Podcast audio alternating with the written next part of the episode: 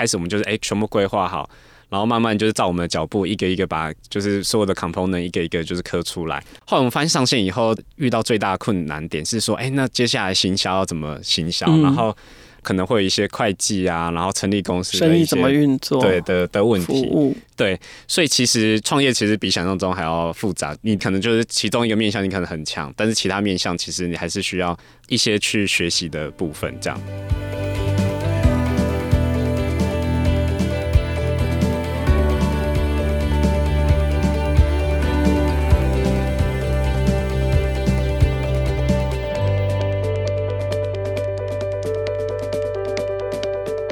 大南方创新生，发现新创大南方。各位听众朋友好，欢迎收听创业小聚在二零二二年特别为大南方创新创业社群所呈现的 Podcast 节目《大南方创新生》。我们在节目中啊，其实谈过不少次跟长期照护或者是健康照护有关的主题以及解决方案。那会谈这么多呢，是因为其实相关的需求真的是迫在眼前。第一个，我不知道大家会不会观察到，就是说从事相关领域的劳动人口其实是越来越少了。哦，因为这份工作坦白说挺吃重的。第二个，家庭里的人口组成啊，现在都是。上一代比下一代多，老的比小的多，然后需要长期照护的比新生儿还来多。我想这些都是照护压力变大的主因，也因此呢，我们也看到越来越多的新创团队其实持续的投入这方面的创业项目，包含有些人打造的是可能智慧化的这个照护的技术啊、设备啊，有些人打造的是相关服务的媒合平台。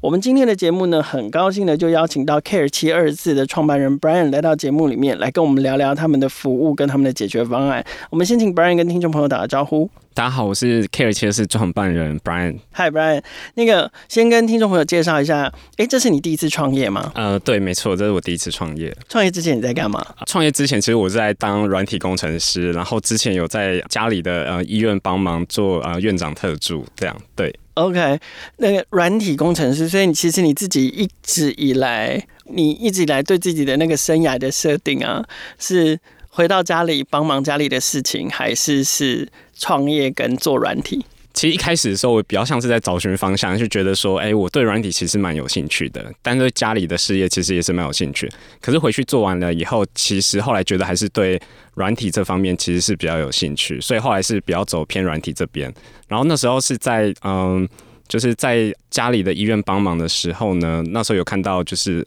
照顾梅和的这个需求，所以也会觉得说，哎、这个感觉是一个就是嗯，就是台湾感觉是蛮缺乏的一个东西，希望呃，希望我那时候因为自己本本身是做做软体的嘛，对，所以就会觉得说，哎、是不是应该有一种这种平台，然后可以把所有东西全部是公开透明，然后让这个流程变得很顺畅，这样子。嗯哼。那真正 trigger 你要来做 Care cheers 的那个导火线是什么？对，那时候有一次就是我又回美国去旅行的时候，然后在西谷遇到我一个同学，然后那个同学他就是在美国的时候，他台湾家里人他是生病，然后他想要就是帮他找一个造福员去帮他嗯照顾，就是照顾他的家人。对，可是他人在美国，对，他他人在美国，他就觉得好像鞭长莫及，没有办法去协助到这一点，然后他觉得好像他在美国什么事情都没有办法做，叫你帮忙介绍就好了。对，那叫我。帮忙介绍的话是可以，但是如如果其他朋友也有这种需求的话，他就没有办法，就是呃做到这一点。就不是不是每个人都是 Brian 的朋友，不是每个人都可以请 Brian 介绍。而且还有还有另外一个问题，就是如果他刚好在高雄，因为我是本身是高雄人嘛，那他高雄的话是 OK。那如果他今天在台中呢？今天在台北呢？嗯嗯、那其他的县市其实就没有办法去帮忙到嘛。那那时候我们就想说，如果有这样的一个平台，就是嗯，我们把所有的照服员都是公开透明在网络上。然后你预定的时候，你只要用那个呃信用卡一刷，但是因为你在美国，然后你不知道那个人好不好嘛，所以你就等于说一定要就是那个平台稍微帮你就是认证一下，把关一下，把关一下说，哎，这个人是 OK 的，然后也可以看他的评价，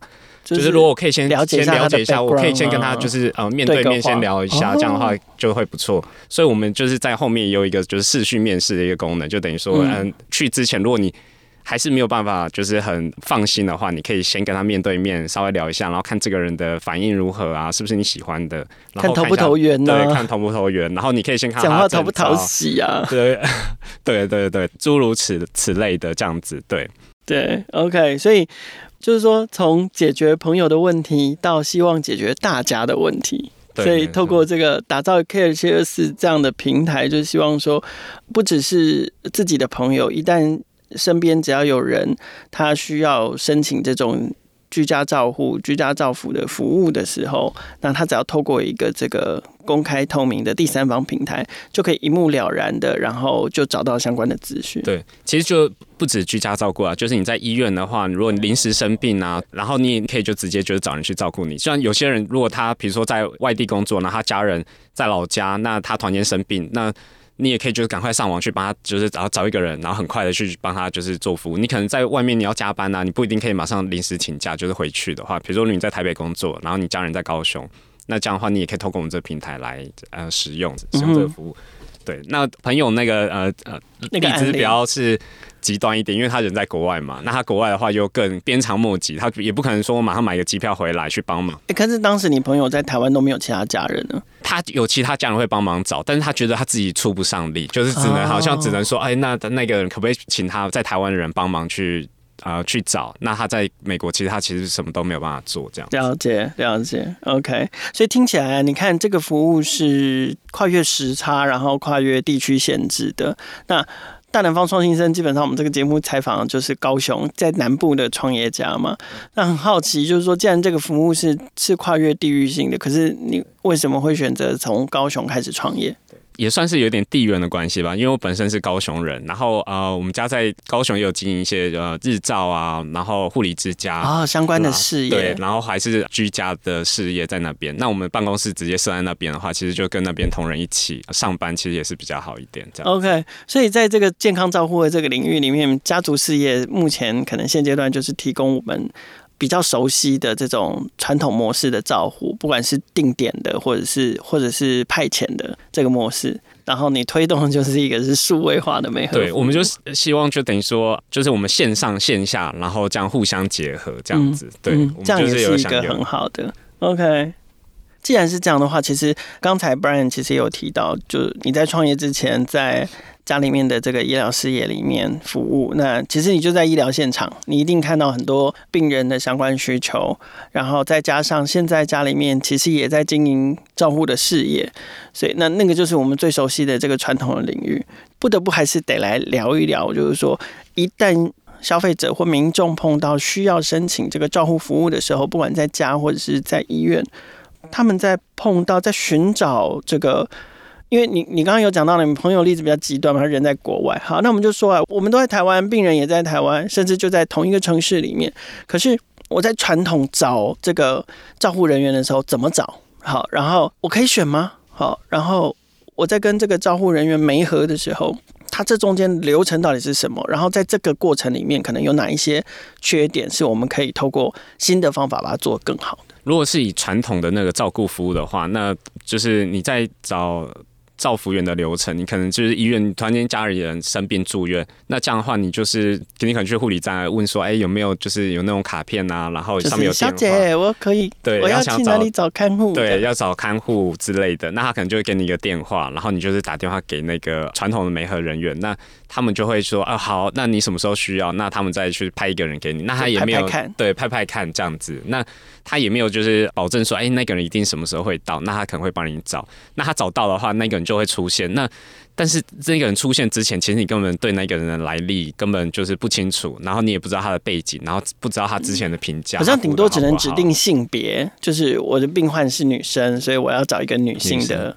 对，找服员，对，没错。所以在这部分的话，我们就觉得不够公开透明这样子。那这是局限说，哎，如果你你是在台湾，然后你付钱的话，你可能就是现场付钱嘛。那如果你人不在那个台湾或者不在同一个县市，那你付钱就变得很麻烦。就比如说哦，可能病人你要自己有钱，然后去付这个部分。对。那如果透过平台的话，好处就等于说，他来之前你就可以看到这个人的经历，然后甚至照片，然后一些服务照片，你都可以在我们的平台上可以看得到。然后他之前的话，就是别人给他的评价，然后他自己开的价钱，然后就是一些相关他有哪些证照，其实你都会看得很清楚，这样子。嗯。然后除此之外，就我们也可以线上直接付款，就等于说你病人在那边很不舒服了，那他不可能就是现场刷卡嘛，那他一定是可能要去领钱啊什么之类的，那你才能付给呃服务者他的那个费用。所以在这部分的话，其实用平台的话，就是可以解决掉蛮多这种就是困扰的。对，嗯，可是老实说，这种数位化媒合平台啊，现在在市面上也有一些。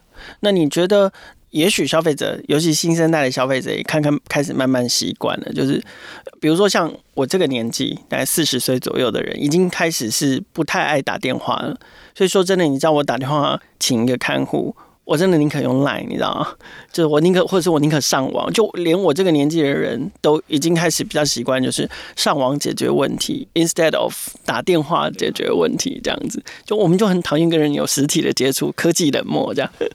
所以更年轻的时代一定也是这样嘛？好，那我好奇的就是说，确实一定也有一群人已经慢慢慢慢，他的使用习惯是从跟实际的跟人做这种实际的买卖、实际的交易、付现金，然后打电话联络事情。把所有的需求都记在小本本上面，这件事慢慢转移到数位模式。我就是上去一个数位化平台，表单也是填数位的，然后资料也全部都是看线上的东西的。反正他就来提供服务，除了来提供服务是 in person 之外，是人对人之间之外，连付款什么东西全部都经过数位化的程序。可是你觉得哦，就是现在已经慢慢慢慢这个数位化服务逐渐普及的现在，你觉得还有哪一些事情可能是就我们不特别指哪一个，但是现在的数位化服务里面可能没有做的够好的地方？就是我们网站是有个概念呐、啊，嗯、那这个概念的话，就是需要说，就是等于说你来我们网站，我们资料全部都让你看，然后你不用先注册啊。嗯、对，在注册之前，你就可以先浏览我们网站里面所有的服务者。你要选哪个县市，那你可以下任何筛选条件，然后把那些人全部筛出来，然后你可以就是直接浏览，然后看他们经历啊，然后他们有哪些证照。对，欸、可是可是我觉得以以平台来说，这样的做法其实风险还蛮高的，就是说，因为很有可能在他们真正使用。服务之前，他们先看过一轮，可能会有少部分的人看了，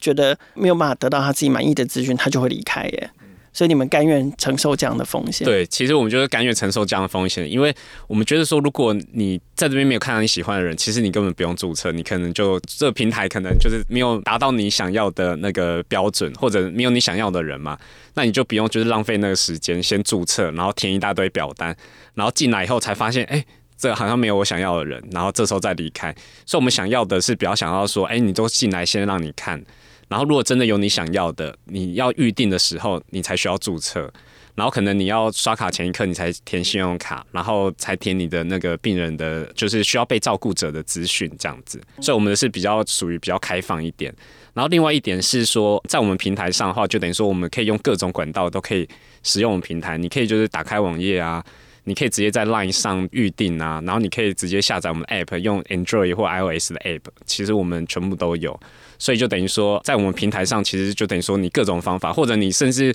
如果要帮我们把这平台就是哎推荐给你朋友的话，你只要就是传个链接，那他们直接过去，他手机打开，他他可以用，马上就可以马上就可以用了，嗯、对，没错没错，所以可能就是说在。这种传统的服务模式迈向数位平台的过程中，你会想要更追求的就是更开放，然后更多元的接触管道跟使用管道，这样这个是你做 Care724 的宗旨跟精神。对，就尽量全部都是公开透明，因为既然我们是平台了，那我们就是不会去害的我们的那个资讯，那我们就是尽量去。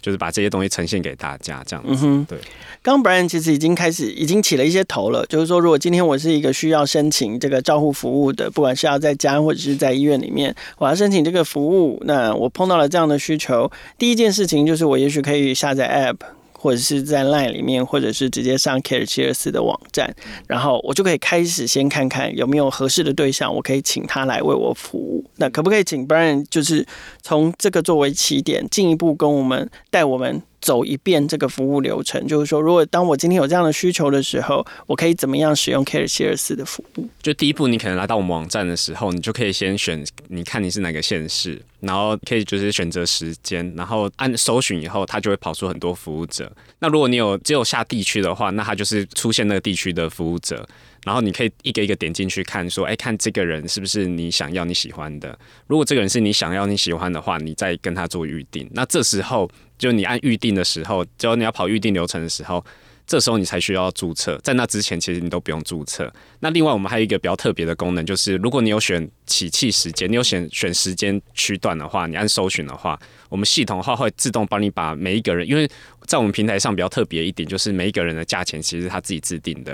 如果他服务的好，那他就可以就是把他的价钱往上调，或者是他刚到我们平台。他评价比较没有那么多，他也可以就是价钱可以调低一点，这样子，哦，所以他也可以自己定自己的价钱。对，所以大家的价钱其实差异性的，所以我们有做一个功能，就等于说，如果你有加起气时间，那他你每一个收出来的服务者，我们会自动帮你算好，就是哎，你这段时间这个服务者是多少钱，另一个服务者是多少钱。那我们也可以就是搜寻的时候，你也可以就是哎，可能你希望他有什么证照啊，这些你都可以筛选。然后你也可以照价钱或者是照星等去做排序，嗯哼，这样你比较容易找到你想要的人，这样子。而且我这样也比较好规划我的总预算，对不对？对，就是我不用自己在那边算着说。对对对，你不用去说，哎、欸，这个人是时薪多少，还是他半天价钱一多少，然后我要算算算。那我们就系统自动帮你把所有人全部算好，所以。你搜寻结果一出来，就所有人的价钱其实都全部算好了。然后到这个阶段，我甚至都还不用登录。对，你都还不用登录。你等到你真的要预定的时候，你觉得你点进去，好，那我想跟这个人预定的时候。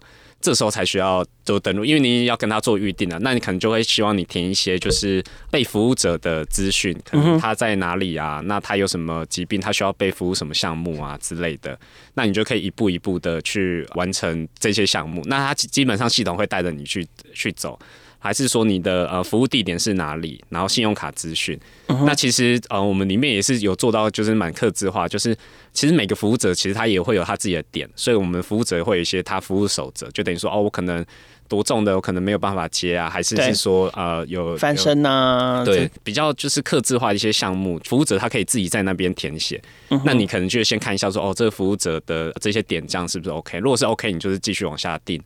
那如果不 OK 的话，你就可以哎、欸，我就是再马上再换另一个服务者。人对对对，因为其实这个有一个好处，就等于说你在跟他预定之前，你就可以尽量多一点知道这个服务者的一些资讯，这样子。那你跟他预定的话，就是那个人来的话，大家比较不会有 surprise，就是说哦，就期待上的落差。对，期待上落差，就觉得说哎、欸，这个不好，我又想换。那其实，在平台预定有一个好处是说，因为他平台其实就等于说，哎，你跟他预定几天，那如果时间到了，你不用就是哎，你如果你不想跟他续订，那你可以马上就是再。就是可以狠心拒绝的意思了。对对对，你可以就是马上说，哎、欸，那我想再换下一个，那我就是不跟他订，我就是再订其他人，这样就好了。对对对，那确实就是过去传统的这个预约，就是时间到了你要换也不是，你你要把它换掉，他就来问你，就是啊，先生，我是哪里有做不好，是不是？为什么你要把我换掉？然后换掉又不好意思，可是说真的又有一些不满意，又真的不好当面说出口。对，那就是算是主动去找就是服务者的情况。那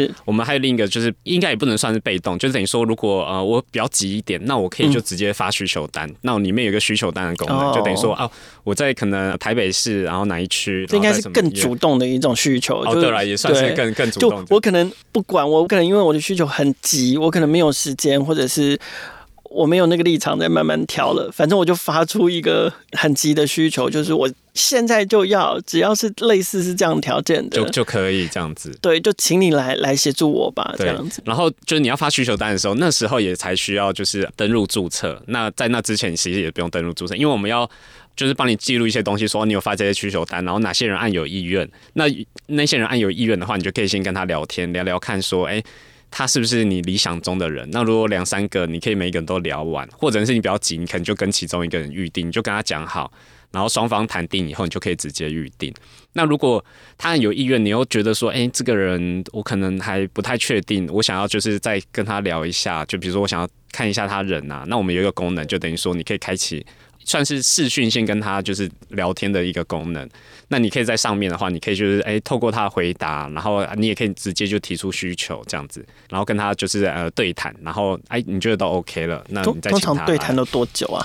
对谈的话，通常大概十到二十分钟以内就差不多结束了，因为其实不会就是讲那么久。你们提供到二十分钟这么长啊？对，这频宽应该都蛮贵的吧？没有，我们但是也就是最长到二十嘛。那有时候就大家聊一聊，然后我可能跟你看一下，然后觉得 OK 的话，那其实就 OK 了。那其实不一定会到那么久这样。对啊，好怕他们就投缘，然后一下就聊开了嘛。通常我们就是哎、欸，他们两个就是有达成共识以后，他们通常可能这时候就会结束，就赶快定了，因为他就会希望他可以赶快来服务，对，赶快来服务，对。所以这是到到面试，然后就会进到实际的这个线下线下的服务的阶段。对对对。对，然后你刚刚说像像付款这件事情。然后评价这些事情就全部可以在线上完成。对，没错。对，然后像我们评价也是双向评价，就等于说我服务者可以帮你需求者评价，那你需求者也可以帮我服务者评价。那其实这个评价就等于说你在预定的时候他才会看到嘛。那如果是服务者，我也可以看说，哎，你这需求者他之前大家给你评价是好还是不好？那如果大家都给你太低的话，那就是这样的话才不会遇到 OK 之类的这样子。你也可以去去看借由别人评价去看说，哎，我这个需求者他是不是就是之前大家给他评价是好还是不好？就是其实我觉得平台是有一点像比较中立，有点像双向，对，就是提供一个就是中立的一个平台，然后。其实不是说我需求者可能就比较大，还是我服务者就比较大。我们就是希望大家是 equal 的，就是我去服务你，那你有需要这个服务，那我去帮助你嘛，对不对？那就等于说双向，大家都可以看到对方的评价。其实我我们是觉得这样比较公平一点，这样子。刚刚前面你有聊到，就是特别开放了这个精神，所以并不会是哦，任何人上来网站第一步就是要先登录或先注册，我就可以开始先想享用这个初步的服务。你自己有没有？这样子计算过，就是这样的流程设计跟网站设计，应该说需求者的那个留存率是多少？白话一点讲，就是说大部分人是看看了就走，还是说这样的设计反而帮助你，就是有来看的几乎都留下来？你们掌握得到这个？通常我们在看的话，他应该是有来看的，可能会有一半会留下来，不一定就是大家都是，因为他们可能同时会看蛮多不同的平台啊，或者他有用透透过其他的那个的方式去找。那如果他先找到的话，那他可能就哎、欸、不一定会继继续，但其实留下来我们觉得算是也算是蛮多的，蛮高的，是就是基本上几乎就是有来看的人，除非是说他已经在别的地方有找到就是相同的服务了，否则的话基本上有来看的，他的留存率都是高的。也许是将来你们有机会可以做一下盲测啊，就是遮掉品牌，然后就让消费者你知道。就做 focus group，就就就让消费者来试用三个平台，然后或四个平台，然后看看哪一种平台会让他比较想要继续往下走。这样，我想这个是跟其他平台的差异的其中一个。那除此之外，你们有没有什么跟其他的数位化平台，或是说跟传统服务模式相较，你们觉得是比较显著的差异，甚至是 Care724 这个平台的优势？就除了刚刚那一个之外呢，就是我们公开透明之外，然后另一个其实就是。我们是用任何装置都可以登录啊，等于你用 Line 嘛，然后你用呃 App 还有网络，你其实都可以可以使用。我们的时间也算是蛮弹性的，就等于说我们就是你预定，最短的话，你可以到三个小时，就你可以很很短的时间，然后到两个月之间，你其实在这中间你都可以预定，就是看你的需求。预约时数的弹性很大。对，那通常你时数比较短的话，通常大家会比较不愿意去接啦。那这时候你可能就是要可能稍微提高，就是跟他讲好，因为我们在呃预定之前，其实都可以双方都可以传讯息这样子。是。所以就等于说，你可以跟他说，哦，那我想要就是可能高一点价钱呐，啊，我们另外也会交交通费啦，哦，因为你他价钱钱是自定的嘛，我也可以说哦，for 你这个 case，那或者你的 case 比较复杂一点，我可能要就是我就把我价钱先调高一点，你觉得 OK？那我们就是用比较高的价钱去成交，就好像 Line Taxi 跟 Uber Eats 都有小费模式是类似的概念。对，然后我们这边算是就直接就是他自己去调整他的价钱，所以其实我们算是一个比较中立的一个平台，就等于说我们是提供这个工具给你，那你要怎么去使用的话，就是由上面的服务者自己去，然后，价钱我也可以自己调啊，然后交通费我可以自己调。那如果你们双方就是讲好这个价钱 OK 的话，那我们就是照这个价钱下去走。议价的弹性跟竞价的弹性也是高的，对，高的。然后对，我想要保留这个溢价跟竞价弹性，它有一个很重要的因素就是人不好找。嗯，好，人不好找，这个牵涉到我们刚刚录音前其实有聊到了一个劳动人口，就是从事这一行的劳动人口越来越少的这个问题。所以我知道在平台上面，其实你们针对就是劳动力不足或人不好找这件事情，也规划了另外一个可能更开放的选项，对不对？对，对，我们也规划另一个，就是如果。需求者他只是单纯就是有人需要，就是陪他聊天啊，或者是陪他去看病，就是这种陪伴的这种比较简陪伴型的人员，对陪伴型人员，那我们就不一定说你一定要有照服员证照，我就是一般的民众。那如果你有良民证，那你我们审核你的资格是 OK 的。那其实你也可以就是做陪伴的行为，你可能就是陪伴老人家聊聊天啊，然后或者是呃家属觉得老人家在家里一个人他不放心，那你可能就是陪伴他在家里，叫人看着这样子。呃，对对，然后就是陪他过马路啊，就因为毕竟有时候老人家或者是家中有生病的家人，他有时候。一样有生活自理的能力哈，可以自己吃，可以自己穿衣服，然后还是可以自己走动哦，也不用人家搀扶，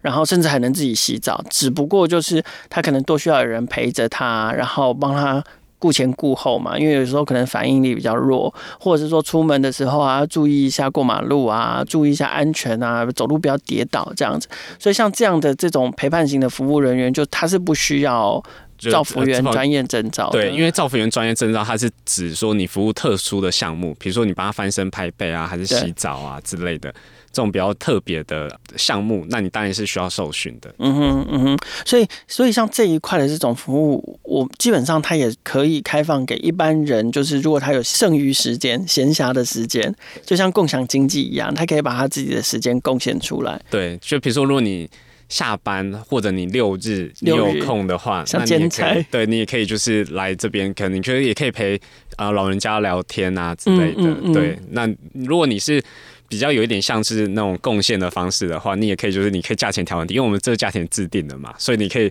哦，就是如果你想要当志工，对，你可以就是我就调低一点，收个便当钱就好了。对对，或者是交通费就好，你就过去，你可能就是陪他聊天一下这样子就好。哇塞，所以就是。所以是很弹性，就是看你怎么使用这个平台，可以是共享经济，也可以是志工服务，这样也可以是做日行一善的平台。对对对，没错。哦，这个这个 idea 我觉得还蛮好的，嗯，而且确实就是说，就是这个世界上，我们从共享经济的概念来看，这世界上确实就充满一群人，他可能周末就没事做，那他很乐于可能一半助人也好，一半赚外快也好，就是透过这样的平台，他可以上去成为工作者，去打发时间。而另外一群人可能周末忙得半死，可能都还是得加班。可是他可能又要加班，又要又要花时间陪伴家人，因为毕竟周间都在忙工作了嘛。这个时候如果可以把这两边的需求再接起来的话，其实也是一件很好的事情。我蛮喜欢这个概念的，所以如果有想要打工的人，其实也可以上 CareCheers 登记成为这个陪伴者。好，那那如果是讲，你们怎么收费呢？作为一个中介的平台，你们的。商业模式，你们收入模式是怎么来的？呃，我们主要收入模式应该是平台使用费，就等于说我们其实都不会跟你收任何的钱，就你在使用的时候，那只有在就是服务成立的时候，真的有有成立的时候，然后我们才会就中间会抽个十 percent 的手续费这样子。了解，没有很好赚。对，我们这十 percent 其实算是蛮低的。对啊，对啊，就是它非常需要变成一个一定的服，达到服务规模。对，你们才能够收到，就是足以维持平台营运，甚至是够可观的这个经济收入这样子。第一次创业到目前为止的心得是什么？就是创业这件事，虽然你内心一直热爱着软体开发，一直热爱着创业，终于第一次创业了。到目前为止，你觉得跟你想象的有落差吗？呃，应该是说一开始我会觉得说，哎，做平台的话，应该是主要我就是写 code 就好，就是因为我本身就是会写程式嘛，然后我在那个美国的那个共同创办，我们两个都是都是开发者，都是开发者这样子，然后我们就是一开始我们就是哎全部规划好，然后慢慢就是照我们的脚步一个一个把就是所有的 component 一个一个就是刻出来，然后慢慢的对，然后再慢慢去接那些 API，然后慢慢拉它上线，然后全部都完了。后来我们发现上线以后遇到最大的困难点是说，哎，那接下来行销要怎么行销？嗯、然后可能会有一些会计啊，然后成立公司生意怎么运作？对的的问题。对，所以其实创业其实比想象中还要复杂。你可能就是其中一个面向，你可能很强，但是其他面向其实你还是需要一些去学习的部分，这样子。嗯，那你怎么解决这些问题？对，那我们一开始的时候也是就是慢慢摸索啊，然后遇到事情，然后我们就是也是再去查资料，然后再再自己解决啦。对，然后我们行销的话，我们主要就是还是以比如 Google 啊、Facebook 啊那些行销线上数位行销的方式。数位行销，因为其实我们的 target 其实比较多的是呃线上来的人。就是我这种科技的墨者啊。对，因为我们其实也有试着去医院去推广。那我们当时去医院推广的这个情况呢，就会说，哎，去他可能就是比如说我们啊，希望他有 email 啊，还是他会用智慧型手机之类，会自己稍微操作。可是会发现说，哎，很多在里面的人不一定会使用这些东西。对啊，对，那不会的时候，你就是要一个一个教，然后教完以后，他可能还是不会用，他还是要一直就是回来，就是哎，请教你。但是我们就觉得，哎，这样子其实花太多人力了。那其实我们 target 说，哎，平常你就是在网络上搜寻，哎，一进来你马上就所有流程，我们只要做的够简易，嗯，就我们会致力于就是所有流程都够简易，嗯，那你就可以直接就是操作，你就会使用，你就不需要就是哎额外的其他 effort。那这些人才是我们的 target，这样子，对，嗯，OK，没错。那其实就是创业到现在是也帮助到一些就是需要帮助的人，就比如说。就是家里临时，像我们之前有个 case，他就是一个渐冻人，那他就是每个礼拜需要找人，因为他就是可能体重比较重，然后需要两个人一起去帮他协助去洗澡这样子。嗯嗯。那他需要时间其实没有很长，可能两三个小时这样子，然后他可能就是那段时间。但就为了洗那一趟。那一趟。但是他如果你没有人去帮他，他没有人可以帮他洗，那他其实有用就是政府一些资源，可是他资源全部都用完以后，其实他还有缺一些时数，对。哦，真的、哦，对他还是有缺时数，那他就有就是每个礼拜的时候他就是都透过我们平台有找到人这样子，我就觉得说，哎、欸，比如说呃我自己没没洗澡的话，可能就会很不舒服，那他可能每个礼拜就至少他可以就是洗一个就是热乎乎的澡，然后大家透透过你们的平台，真的帮他解决一个对一般人来说好像是一个小事，就洗澡洗澡这种事情在我们一般的就是身体没有特殊疾病的人。身上，它就是一件小事，可是对于你你刚刚提到的这个个案来说，它是一件大事。对，对，而且你你自己想，就是如果他只是要几个小时，那其实很难。如果你你说找一般的那种中介，然后你说哎、欸、去呃帮我服务个，就为了帮你洗个澡，对，通常大家不会，他要每盒啊，对每盒，那他可能都要比较长一点，可能就是一个礼拜啊三五天这种 case 他才会接嘛。对，所以其实平台有另外一个好处，就是因为其实我们在媒合的时候。就是让系统去跑嘛，啊，你在系统上操作，然后完了以后就没和好，所以像这种东西，就是平台就是可以就是去 cover 掉这种，哎、欸，我觉得短时速也可以，长时速也可以，那你时速可能我就四个小时、五个小时、八个小时也也都可以啊，或者是三个小时这样子，就长短我们这个都可以。然后我们 case 也可以很多个，就是然后就是每合一个，那其实也是系统让它去跑，所以其实我们就很希望。在我们系统上可以就是能自动化就让它自动化，对，不要就是有透过人力。其实最好的情况就是全部都可以让它自动化，然后除非就是有些人比较特殊的案例，他是需要打电话进来，我们再帮他处理这样子。嗯哼，所以你们还其实还是会碰到需要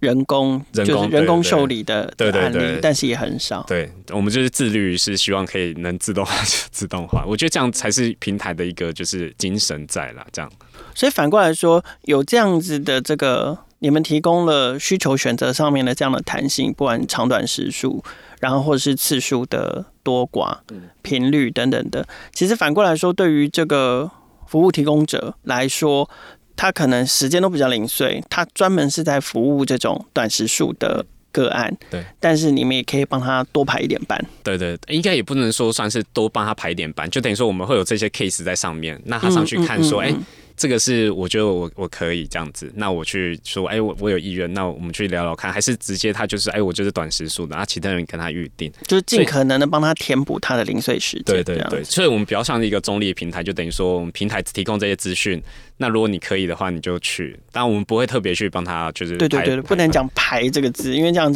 变成你们好像是他们他们的雇主这样。对，我们算是一个提供资讯的平台。了解。好啊，那你觉得做到目前为止？做现在这个项目哦，OK，做到目前为止，你觉得你现阶段最缺乏的资源是什么？要不要利用我们节目的最后来工商喊话一下？其实我觉得我们就是整个平台的那个流程啊，还有软体，其实我们都就是做得非常的棒，非常好。那我觉得最需要的话，应该就是要曝光，就是针对一一般民众曝光。所以如果可以就是更提升就是我们的平台的曝光率的话，我觉得对我们的这个平台一定会有很大的帮助。那如果提升曝光率的话，基本上如果我们就是需求者跟呃服务者都大幅提升的话，那其实让双方就可以更容易找到对方这样子，所以。我们会当然会就是很希望，就是可以提升我们的平台曝光率啦，这样子。没问题。好，今天非常感谢 CARE724 的创办人 Brian 来到大南方创新生的节目现场。如果各位听众朋友啊，可以透过我们这一集的节目更了解这个平台之外，你们也可以在节目简介里面找到 CARE724 的官网。然后呢，透过官网，你们也可以加入他们的赖官方账号，平常可以备而不用，或者是如果你身边有亲朋好友有需要这个照顾服务的时候，其实也都可以很简单用赖的分享的方式，很快的就可以让他们知道有 CARE724 这么一个开放、透明，然后具有高弹性又有多元的这个照顾服务的平台资讯，都可以来使用。大南方创新生每周五都会固定更新，请记得留言评价，给我们五星支持，让我们为继续为大家带来专属大南方的创意点、创业人还有创新事。